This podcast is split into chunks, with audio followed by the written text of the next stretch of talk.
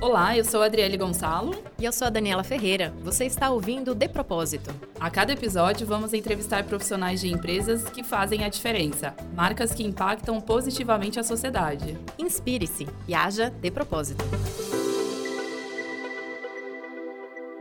Olá, sejam bem-vindos e bem-vindas ao episódio de hoje, que vai mostrar as ações de uma das marcas mais doces do mundo, a Hershey. O nosso objetivo é dar visibilidade ao propósito das empresas e, mais do que isso, as causas que elas abraçam para fazer a diferença na vida das pessoas e, quem sabe, inspirar outras organizações a fazer o mesmo. Você já deve ter experimentado os famosos Kisses, Reese's ou até o Yo-Yo Cream, bem sabor da infância, né? Então, quem está aqui com a gente hoje é a Ana Costa, ela é diretora de RH da Hershey. Ana, muito obrigada pela presença. Obrigada a você pela oportunidade de estar compartilhando um pouco aí da, da nossa experiência na Hershey. Maravilha. Então, até para começar, Ana, é Hershey ou Hershey's? Qual que é o jeito então, certo? Então, a empresa é Hershey. Agora, quando a gente fala dos produtos, a marca dos produtos, aí então a gente fala Hershey's. A Hershey é uma marca com uma história muito linda e já tem um legado de mais de 125 anos. Ana, como começou essa história? Como a Hershey foi criada? Bom, então, esse é um legado que impacta bastante todos nós, né? Então, e, e tem um peso importante todas as vezes que a gente fala da Hershey e que a gente está em processo seletivo, em contratação. Primeira coisa que os candidatos demonstram é interesse pela história do Milton Hershey. Ele montou a empresa há 125 anos atrás, ele não tinha filhos, né? Ele e a mulher dele era casado, não tinha filhos. E junto com a Hershey, ele montou uma fundação, uma escola,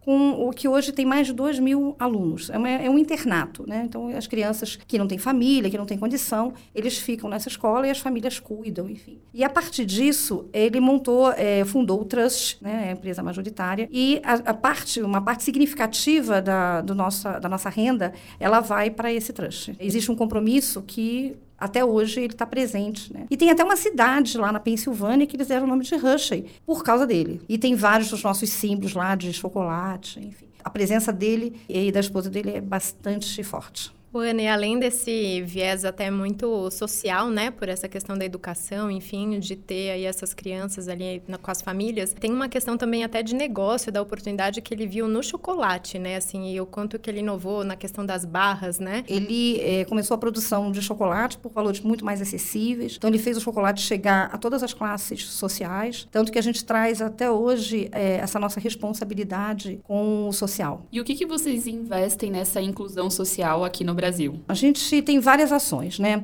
Uma delas, a gente montou uma, uma cozinha, a gente montou algumas turmas para preparar essas pessoas. A ideia, inclusive, inicial era que fosse um grupo de mulheres e de aprender como fazer bolo, cookies, torta com o nosso chocolate. Só que a gente concluiu que não seria é, interessante que eles aprendessem só a parte culinária. O nosso objetivo era ajudar essas pessoas a serem inseridas na sociedade. Junto com a aula de culinária, a gente fez uma parceria e essa parceria tem como objetivo ensiná-las a montar o seu próprio negócio, fazer gestão financeira. A gente teve casos, inclusive, de que a mulher levou o marido para aprender também e os dois montaram o negócio. E aí são 22 microempresas que, na verdade, estão impactando ali toda a economia, né, da localidade, enfim, a própria família, né, quem está ali também no entorno, né. E foi interessante porque quando a gente apresentou esse projeto, todo mundo tem muito uma expectativa de projeto social relacionado à criança. A gente estava querendo ajudar ajudar a, a, os pais, dar estrutura para que esses pais pudessem, então, cuidar das crianças. E a gente sabe que o trabalho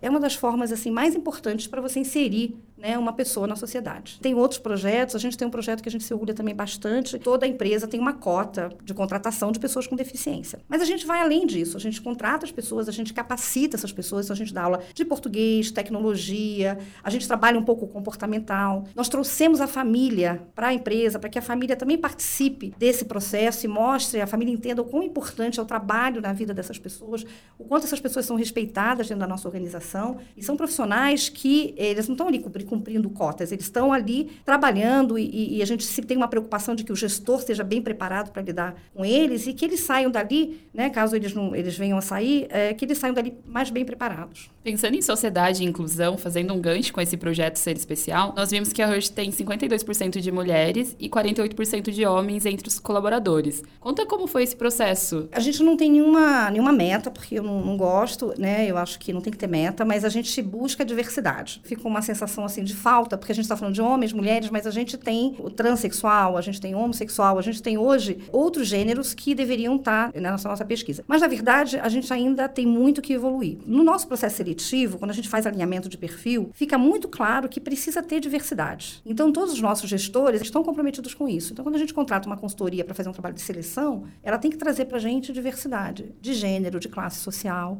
E, Ana, vocês têm hoje escritório né, na cidade de São Paulo e a fábrica ali em São Roque, né? Como que vocês, além de oferecer um emprego para quem está ali morando em São Roque, como que vocês também abraçam essa comunidade? Tem algum projeto que eles são envolvidos? A gente tem um projeto da PAI, que é um projeto bem interessante. A gente ensinou os alunos a fazer também é, barras de chocolate, a fazer cookies. Eles têm um jantar que acontece todo ano na cidade e que tem uma frequência de toda é, grande parte dessa população. Nós ensinamos eles a fazer né, os produtos e eles, a gente entregou isso como um presente né, no final do jantar. Foi bem interessante. Além disso, a gente tem o Plant e Cole, onde a gente foi numa escola pública. A gente acredita muito na conscientização, né? Então a gente foi na escola e fizemos uma palestra para as crianças, né, brincando, palestra bem lúdica, falando da importância da gente ter consciência em relação ao ambiente. Ensinamos eles a plantar e muito do que é plantado, a própria escola colhe e é, usa no almoço. Legal. Pensando nesse contexto, eu acho que desde o fundador é, até o que vocês fazem hoje no, no dia a dia tem muito desse legado, né, de ser responsável com a sociedade. Sei que internamente os próprios colaboradores criaram um grupo de voluntariado. Como funciona isso? A gente apoia, sim, claro. É, eles podem fazer isso é, durante o período de trabalho. A gente dá todo o suporte para eles nesse sentido, a gente incentiva. A gente tem alguns encontros que são bem interessantes. Um deles que a gente chama de workshop, que tem shop mesmo. A gente trabalha muito os nossos conceitos, nossos valores. Então, um dos temas do ano passado foi essa parte social. Então, o nosso trabalho de conscientização, ele é bastante intenso. Quais outras ações vocês têm e qual é a responsabilidade de vocês em relação ali aos colaboradores? Uma vez eu estava conversando lá com os meus pares e com o meu chefe, eu acho que a gente vai ter que trazer um pouco do que está acontecendo no mercado de tendências para dentro da empresa. Aí surgiu então essa ideia do Insight Academy. E o nosso primeiro trabalho foi falar sobre o digital, né? E com isso a gente acabou montando um grupo, grupos multifuncionais relacionados a e-commerce e hoje isso se tornou um negócio. E o mais interessante é que o gestor desse negócio, que é o Fázio, é muito legal porque ele era gerente de tesouraria é, e hoje ele é o gerente da nossa área de e-commerce. O profissional hoje não pode pensar só em ser apenas né, só um especialista. Ele também tem que olhar assim para os lados e ver que outras oportunidades ele poderia ter na carreira dele. A gente tem hoje, por exemplo, uma gerente de produto, de marketing que está na área de recursos humanos. Então a gente oferece oportunidades também fora da área da pessoa. Dentro desse contexto, como a companhia tem estabelecido um propósito? Assim, qual é o propósito da Hershey hoje no Brasil? A gente tem uma responsabilidade grande com a comunidade, como eu falei com vocês, que passa pela comunidade, passa pela segurança. A gente tem uma área de segurança bastante forte. Então, a gente tem uma, um trabalho em que a gente acredita que quando a gente contrata um profissional, a gente tem uma responsabilidade. Ele deve voltar para o mercado, quando ele voltar para o mercado, melhor do que ele entrou. Aí, a partir desse propósito de vocês, né? Vocês até já fizeram alguma revisão até de valores, tudo. Como que está isso internamente? Assim, quais são os valores que pautam até o trabalho de quem está ali na Hershey? A gente tem alguns valores que são importantes e que a gente dissemina dentro da organização, né? E hoje, o nosso foco são os nossos líderes. A gente acredita que eles é que têm muito mais responsabilidade em desenvolver a nossa equipe. Então, hoje a gente tem três novos comportamentos, estamos desenvolvendo desenvolvendo os líderes nessa direção, né? Um é que ele precisa definir bem o caminho. Apontar o caminho é um comportamento importante para a gente. O outro, despertar paixão e energizar a equipe. Então, a gente está desenvolvendo nossos líderes nessa direção. E para encerrar esse primeiro bloco, qual é a visão de futuro de vocês para 2020? Nós queremos crescer, né? A gente vai crescer não só no segmento de chocolate, a gente também quer crescer no segmento de snacks. A gente está lançando food service que é o Hershey Professional, que é importante. O e-commerce também a gente está investindo bastante na parte de e-commerce. E esses projetos sociais também continuam, assim, a ideia... E os projetos sociais, eles continuam.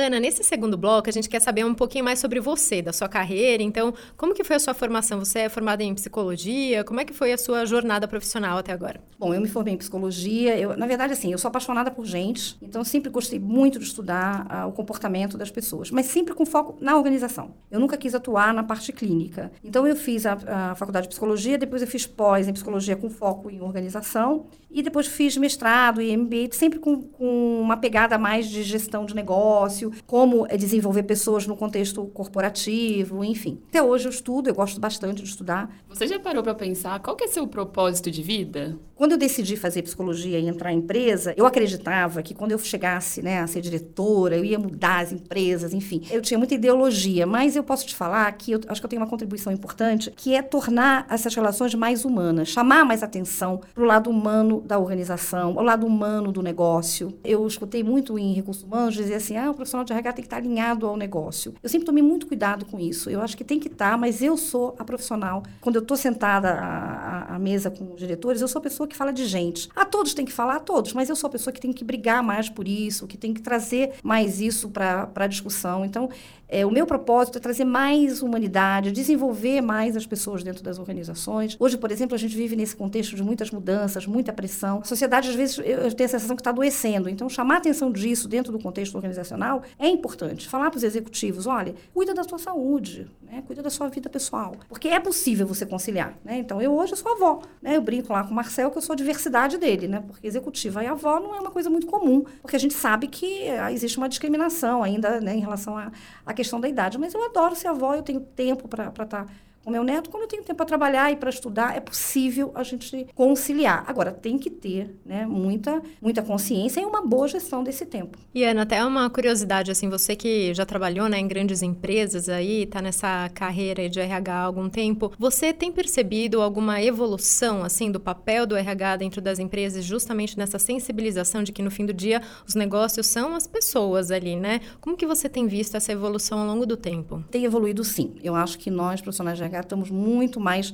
A gente está com mais coragem. Porque eu acho que antigamente a gente era muito, né, é, aquele diretor, aquele executivo tirador de pedido. Então você senta ali, ah, eu tô, faço parte do board. E daí? Você faz parte do board, mas você faz aquilo que as pessoas pedem. Você não questiona, você não influencia, você não leva nenhuma discussão. Então não adianta, né? O executivo tirador de pedido não funciona. E eu acho que hoje nós, profissionais de recursos humanos, estamos muito mais atuantes. A gente está muito mais consciente do nosso papel e fazendo muito mais a diferença. O Anny, até você comentou aí na sua resposta do Marcel, né, que hoje é o presidente aqui da Hershey, e ele é uma pessoa que você já tem trabalhado há algum tempo, né? Como que é essa dinâmica aí, né, do primeiro executivo da companhia e daí dessa sua postura aí como RH, que eu acho que até, por mais que tenha evoluído, ainda está um ponto fora da curva, né? Porque você, de fato, é uma profissional bem corajosa, né, nas suas colocações, enfim. Eu tenho uma frase que é o seguinte, eu acho que a empresa tem o RH que o presidente merece. O que, que eu quero dizer com isso? Eu não consigo fazer nada se o gerente geral ele não tiver um mínimo de alinhamento. Então, não adianta dizer que ah, eu tomo essa decisão, aquela decisão, que eu tomo essa iniciativa ou aquela iniciativa, somente por minha causa. Não é verdade. Você tem que ter o apoio, você tem que ter o suporte desse gerente geral. Né? Assim como você tem que ter o suporte dos pares. É importante que se viva uma relação onde haja conflito e que a gente possa discutir. Assim como o cara de finanças vai brigar pelo dinheiro, o cara de marketing pela marca, a gente de RH tem que brigar pelas pessoas. E isso não significa que as demais pessoas não se importem, não é isso. É que essa é a nossa expertise. Pegando esse gancho, né, eu acho que a gente não aprendeu que o conflito ele pode ser positivo, desde que as duas partes acabem cedendo. Não, o, o conflito ele é fundamental. A pior coisa para um líder é quando ele tem uma equipe que todos concordam com ele. Tem alguma coisa errada não vai agregar valor. A coisa né? errada é o medo, né, Ana? É o medo. Então, por isso que eu digo assim, eu acho que uma característica importante hoje, por exemplo, ele tem que ter coragem para se posicionar. Agora, tem que se posicionar de forma respeitosa. Tem que entender o momento da outra pessoa. Agora, o conflito, ele é muito rico. Ele faz com que a relação, o ambiente e as decisões, elas sejam muito mais consistentes. E até a gente falou no primeiro bloco da questão muito, né, da, da inclusão, né, de você ter pessoas diferentes pensando e tomando decisões, e isso em algum momento causa, de fato, algum conflito, né? Que daí muita gente vem dizer até da comunicação não violenta, né? Como é que ela media um pouco disso? Como que vocês têm olhado para isso dentro da empresa? Assim, vocês têm convidado outras pessoas também que não só os líderes para de repente trocar uma ideia, alguma coisa vem das equipes? É, a gente tem trabalhado isso, inclusive quando a gente fala de feedback, quando a gente fala das relações, porque a comunicação violenta, ela não necessariamente é o grito, né? Não necessariamente é o bater sobre a mesa, mas muitas vezes você, eh, quando você tem um discurso preconceituoso, né, e quando a gente fala preconceituoso, eu estou falando também de relação a classes sociais, não só na, na questão é, de gênero. Então, quando você está à frente de uma pessoa que é, vem de uma classe social diferente, tem um nível de formação educa educacional diferente, e você não trata da mesma forma, isso também é uma violência. A gente trabalha muito no primeiro nível da organização. Então, se o primeiro nível está alinhado com esses valores, que é respeitar a outra pessoa, respeitar e valorizar as diferenças, a gente vai minimizar qualquer outra questão dessa natureza nas demais, nos demais níveis da empresa. E aproveitando esse contexto da gente conseguir organizar as coisas, ter um respeito, como você consegue equilibrar tanto a Ana como Ana corporativa no trabalho, mas também que você é professora e palestrante e ainda tem uma consultoria? Como equilibrar todos esses pratinhos e ainda ter o tempo para levar o neto na escola no primeiro dia de aula? é, não, jamais perderia o primeiro dia de aula dele.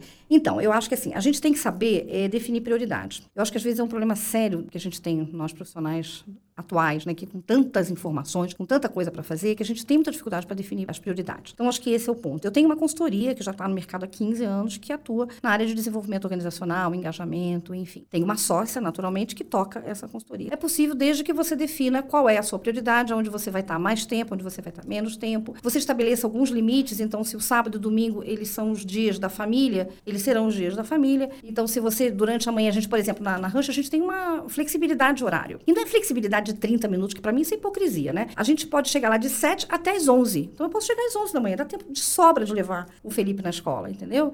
Então, agora, depois eu fico até mais tarde na empresa. Então, a gente tem que aprender a fazer o nosso horário. Com a tecnologia, eu posso trabalhar de qualquer lugar. Então, a gente tem home office também lá. Eu acho que tem formas da gente, a gente consegue gerenciar se a gente souber definir claramente as prioridades. Isso é legal, né? Dar um pouco dessa liberdade também que está muito associada também à sua intenção de buscar um pouco de felicidade, né? Porque cada um tem a sua medida de felicidade. É, até o fundador, né, da Hershey fala muito que você só é completamente feliz na medida que faz os outros felizes, né? Isso, qual que é o significado disso para a sua vida, assim, para a sua vida até pessoal? Tem uma palavra que a gente usa muito em empresa, que é engajamento, né? Engajamento, para mim, ele está diretamente relacionado a você estar feliz no ambiente de trabalho. Então, eu vou estar engajada, seja lá com o que for, com qual relação eu estiver estabelecendo, eu vou estar engajada se eu estiver feliz nessa relação. Quando eu posso, é, eu sinto que eu estou contribuindo, eu recebo, eu tenho retorno dessa minha contribuição. E eu acho que o ser feliz é um compromisso que todo mundo deve ter consigo mesmo. Eu tenho até uma frase que eu uso no WhatsApp, que é assim, ser feliz é uma decisão individual e intransferível. É uma decisão nossa, a gente toma essa decisão. E assim, não são eh, percalços na vida a gente vai sempre ter. Agora, como a gente vai lidar com eles é, é, outra é outra coisa. Como profissional, eu tenho uma preocupação de que o ambiente, as relações na empresa, elas sejam gostosas. Não significa que não tenha conflito, não significa que não tenha problema, não significa que a gente não demita pessoas, não significa nada disso. Agora, vamos demitir pessoas de maneira respeitosa. Assim como a gente faz a seleção de maneira respeitosa, a gente tem que fazer a saída dessa pessoa também de forma respeitosa. Isso é você praticar o respeito ao outro. Se você pratica isso no ambiente profissional, vai ser uma empresa que as pessoas vão ter orgulho de trabalhar. Inclusive, esse é o item que é mais forte na nossa pesquisa. As pessoas sentem orgulho porque percebem claramente, né, através de práticas, outra coisa, não adianta também ficar no papel. Você tem que ter práticas, práticas de gestão que reflitam esses conceitos e esses valores. Então, acho que é, na medida em que eu trabalho naquilo que eu gosto, né, eu sou feliz. Então, consigo lidar com isso e consigo estar na escola, lá com o Fê, consigo estar numa reunião e consigo estar aqui falando com vocês. E pensando nesse contexto, né, eu acho que hoje em dia não tem como separar é a pessoa que você é na vida pessoal como na profissional. Então a gente acaba trazendo um pouco desse respeito que a gente já tem como um valor implícito para o nosso dia a dia, tanto nas nossas relações pessoais como no trabalho também. E para encerrarmos, onde as pessoas podem manter contato com você e ir acompanhando seus projetos, que são vários, né? Eu gosto muito de escrever, ainda não escrevo bem, mas estou querendo evoluir. Então, assim, no LinkedIn, Ana Costa RH, Gente, ela tá sendo modesta, porque ela tem vários artigos bem legais. Verdade, já li todos, Ana. E até o Marcel também, ele é bem atuante, né? No LinkedIn ele é. também, é. ele faz muitas postagens, né? Ele dialoga bastante ali com os públicos, ele né? interage muito. Isso é bem legal né? também de já ver até esse primeiro líder como um primeiro comunicador, né, da empresa. Sem dúvida, ele acaba inspirando nesse sentido. E Ana, quer deixar aí um último recado, assim, o que, que você até diria para quem está começando nessa trajetória, que está buscando até uma carreira no RH? Tem alguma dica que você dá para esses profissionais? Então, eu acho que, assim, a primeira delas é que o, o RH hoje, ele tem uma pegada muito mais estratégica do que tinha antes, né? Estou falando isso porque, é, como eu falei para vocês, a nossa, que era gerente de produto de marketing, veio para a área de recursos humanos e hoje ela, ela até deu esse feedback. Eu me sinto mais próxima da estratégia do negócio. Por quê? Gente é o que existe de mais importante nessa estratégia. Então, se a gente consegue definir uma estratégia para a organização em que contemple o desenvolvimento do negócio naturalmente, das pessoas e o impacto que esse negócio traz para a sociedade, isso é a sua contribuição enquanto profissional. Ana, muito obrigada pela sua presença. Foi ótimo falar desse mundo mágico da fábrica de chocolate e esperamos que todos tenham gostado. Até o próximo episódio. Obrigada, Obrigada para vocês. Foi um prazer, obrigada mesmo. Até o próximo.